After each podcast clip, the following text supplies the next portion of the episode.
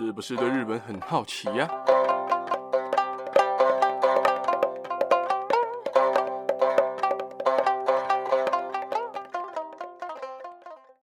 ？Hello，大家好，我是看完《龙与雀斑公主》之后心情有点复杂的八给阿洛。我是在台北新闻町的角色影城看的，那场意外的人其实蛮多的，而且在看的时候啊，大家的反应其实都蛮好的。而且在最后面比较精彩一点的地方啊，就是旁边的一群男生其实哭的蛮惨的，就一直在啜泣，然后一直擤鼻涕这样。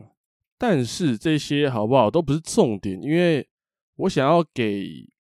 看完的，还有或者是各位还没看的听众们一个比较两极一点的建议啊，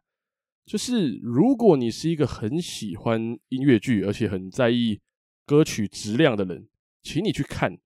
请你去看这一部，而且一定要看。但是如果你是对剧情的部分很重视的话，你是剧情派的人，请稍微的斟酌一下，然后请用平常心去看。因为接下来我会讨论到的部分会提及到一点点电影里面会出现，但预告片里面没有出现的部分哦。如果怕被爆雷的人，现在你还有五秒钟可以关掉这一集。但是如果你是已经看完的人，或者是你是一个不怕雷的人，甚至觉得我说的剧情不会影响到你观影的情绪的冲动的话，我希望你可以听完这一集，然后看看我说的跟你想的是不是有点像，然后看看我说完之后你会超想看，或者是等网络资源呢。第一个，我要现在讲讲这部电影的优点。这部电影呢、其实在色调啊、画风啊，或者是构图，其实都很赞。毕竟是细田守的电影，所以要不好看其实蛮难的。再来就是世界观的部分哦，以网络世界为主题出发的《龙与雀斑公主》，我认为这部电影比起《夏日大作战》，无论是画面啊、构图啊，其实都有非常明显的进步。在很多时候的画面的震撼感啊，比起《夏日大作战》其实也是非常加分的。而且他们最重要的重点，这部这部电影最重要的重点就是音乐，其实超赞。声音就不用强调，绝对是香的，因为是我很喜欢的歌手中村佳穗唱的。编曲的部分啊，我不是很专业啦，但是我觉得有中上的水准，而有几个部分是我认为这部电影里面最出色的地方。有几个场景，第一个是超级中二的网络警察，很多人喷这一点啊，就觉得说这个人物设定很烂呐。但是你不可否定的是，这个角色带给很多观影的观众一个快乐的心情。尤其他每次讲完话之后啊，后面都会喷一堆赞助商出来，超好笑。我觉得这角色其实做的蛮棒，就是他的设计、他的想法其实是蛮棒。第二个是男二女二的人物设定，可以说是非常真实的，更贴近大众的感觉。而且有一幕是他们在车站就是互相告白的时候，那一段真的是我这整部电影最喜欢的第二名的片段。再来第三个就是林在最一开始进入网络世界的时候啊，开口演唱的那一段。因为不熟悉，而且害怕的感觉，而且陌生的感觉，在唱的时候发出的那个颤抖的声音，真的是让全部人超级入戏的一段，而且真的太赞了，就是他的表现力真的太棒了。再来第四个就是贝儿变成零的时候，在几十亿人面前演唱的那一段，那一段真的差点唱哭我，是一个超级感人的画面，就是。这部戏，这部电影的最爱，最后一个是电影在最后，林跟他爸爸在他车站上的对话，那里真的看完会有一种很替他开心的感觉。其实这部电影的优点很多很多，而且好评也很多。但是，一部电影毕竟有好就有坏，所以要成为一部神作是真的没有这么简单的。而很多人都说啊，这是神作，神作。但我自己的见解是，这一部电影离神作还有一点距离。你说他音乐超强，跟他贵超好听，这点我完全同意，甚至不能同意你更多。但是你说剧情铺陈、编剧部分很神，我只能说你可能要先回去看《夏日大作战》，再回来看看《龙与雀斑公主》，因为其实细田守他作画真的是没话说，他的构图也是没话说。但是从编剧从《怪物的孩子》那一部开始，真的出了一些问题。我自己的想法是啦。细田守导演在下一部电影制作的时候，真的要请一名编剧来帮他处理剧本的撰写工作，因为细田守的独立编剧真的出了一点有点大的问题啊，包括我刚刚前面讲的《怪物的孩子》，然后《未来的未来》，还有现在正在上映中、正在热映中的《龙与雀斑公主》这三部，毋庸置疑作画是很强的，但是他们也并不是很糟糕的电影。剧作的质量、细节的闪光点，还有细节的制作的用心的地方，我认为都是没有问题的。但是这三部比起前面的《夏日大作战》、《狼的孩子与和雪》，还有《穿越时空的少女》，前面说的三部电影，在这三部电影面前，真的会变得有点黯淡无光哦。我听到很多人说，票房好就代表这部戏、这部电影就是神作，但是我不同意，因为票房好其实有非常多的面向啊。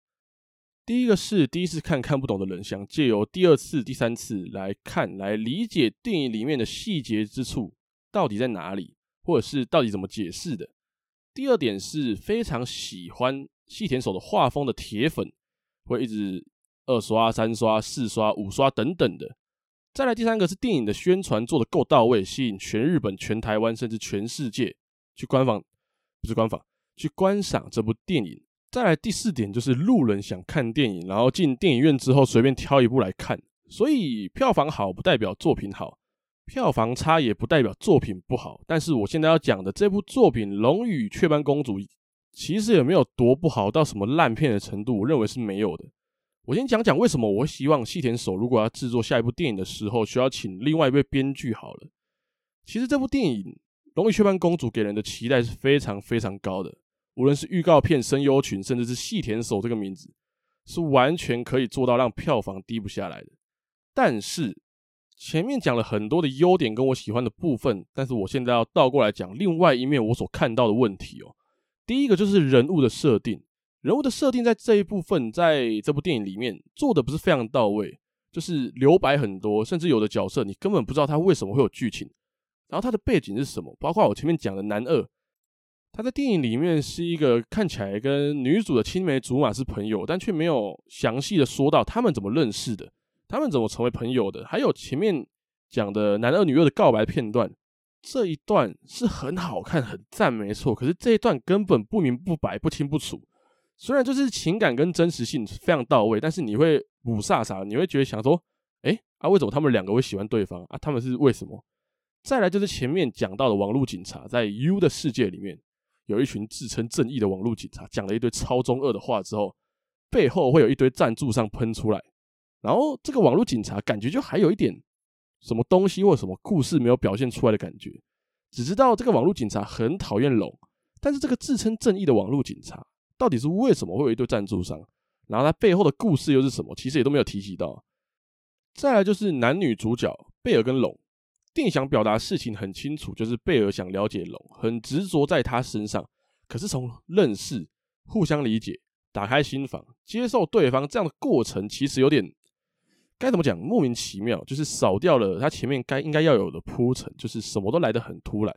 如果要像一般电影表达的方式，至少也会让观众有个头绪，说他们为什么会这样。但是真的要说，林从身上，林从龙的身上看到现实世界的自己。才会执着于他的话，那是为什么？那到底是为什么？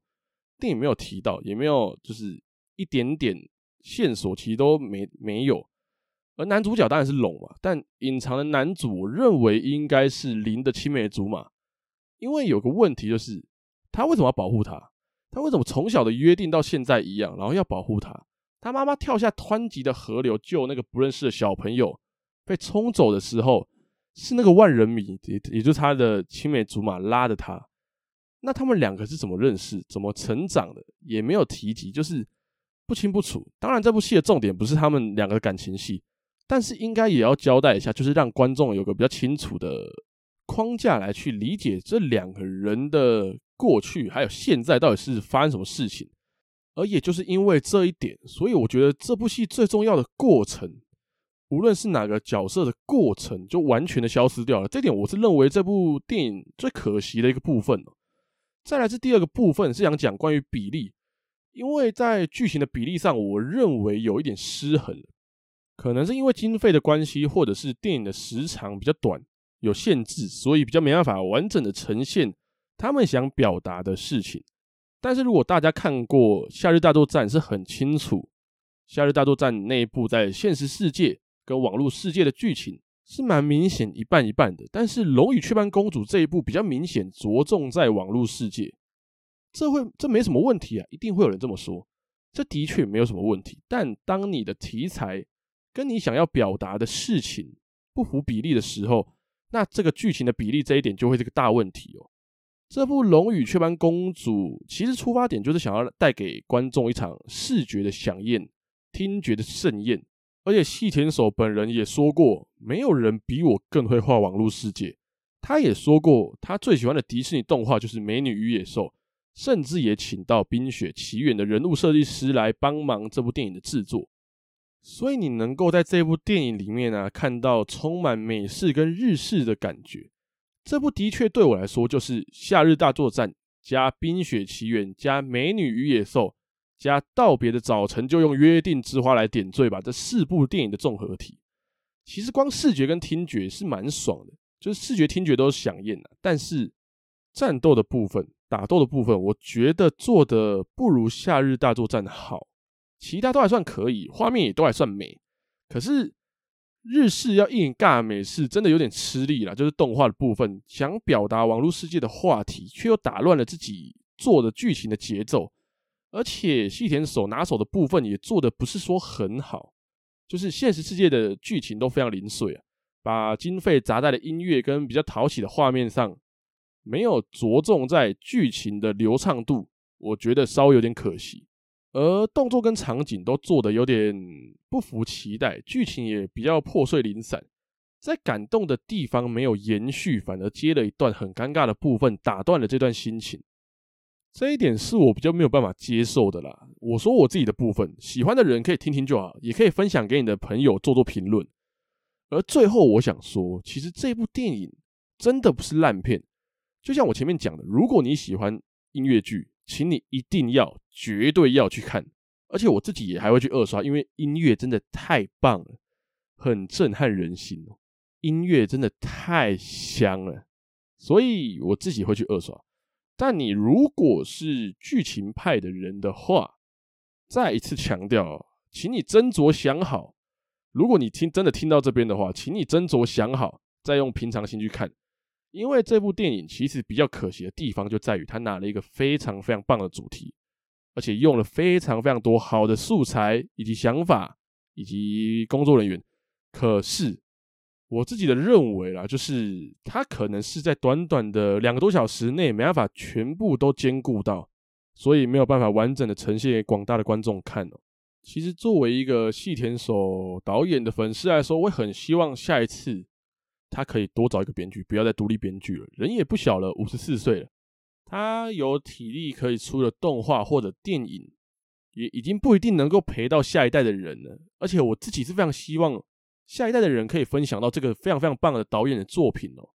我希望他留下的名声是非常非常棒。我很不希望看到以后的人对他的评论是不太好的，就是什么啊，编剧很烂呐，动画很烂呐的导演，因为他真的是一个非常非常棒的导演，所以我希望他可以多找一个编剧，不要让自己这么辛苦，就是专注的做他的动画。尤其是他最最最自豪的网络世界这一部分，我真的真的很希望他可以再出更多关于网络世界的作品，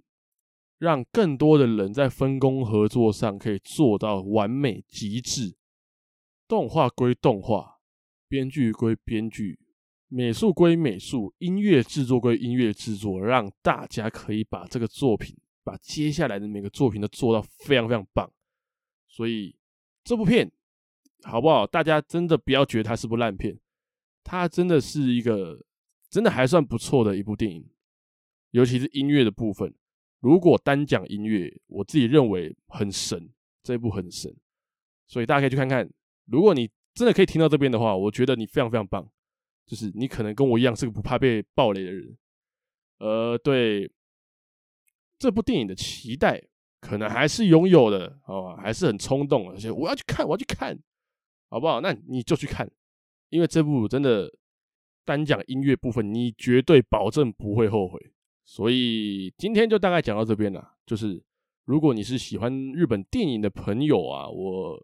强烈建议你可以订阅关注我这个节目，你绝对不会后悔。我跟你真的绝对不会后悔，因为我自己是一个非常非常非常喜欢看日本电影的人。就是如果今天把一部日本电影，不管它是什么，先不管它的评价是什么，就是一部日本电影跟《玩命关头》跟什么什么印度的大作放在一起的话，我首选绝对都是日本电影。我非常非常喜欢日本电影，而且我也很喜欢分享我在看日本电影时候的感想，甚至我在里面看到的东西，会把它吸收成我的养分，所以会很努力的分享给大家，也不是很努力的分享给大家，就是很开心的分享给大家。如果你也喜欢这样的分享，就是你也喜欢这样的评论，或者是你对于日本的电影也有任何的评论的话，有任何的想法，你都可以。订阅关注我这个节目，然后在 Firstory 啊或 Apple Podcast 留言，甚至是到我的 IG 里面私讯我跟我讲。例如你今天听到的《龙与雀斑公主》，我自己的评论，你觉得不开心？你觉得哎，你安利跟我们丢，你这样讲就有点过分了。我也是非常接受的，因为我很想要听听看各方各界对于一部电影的任何的评论跟看法，因为。毕竟我只是个人，个人所看的部分一定跟其他人看的完全是不一样的，甚至是我觉得剧情的部分稍微有点瑕疵，但是你可能觉得剧情的部分很屌，那我也是非常非常接受的，因为这代表了你非常的同意，甚至觉得细田守导演的编剧是没有问题的。我觉得这也很棒，就是你一定也是个粉丝，对于日本的电影，你一定也有任何的看法，就是。无论是好是坏，我认为你都可以提出来，然后你也可以听听看我在节目里面说的关于电瓶的，不是电瓶，关于电影的评论是什么样子的，然后你有什么意见都可以讲，真的都可以讲。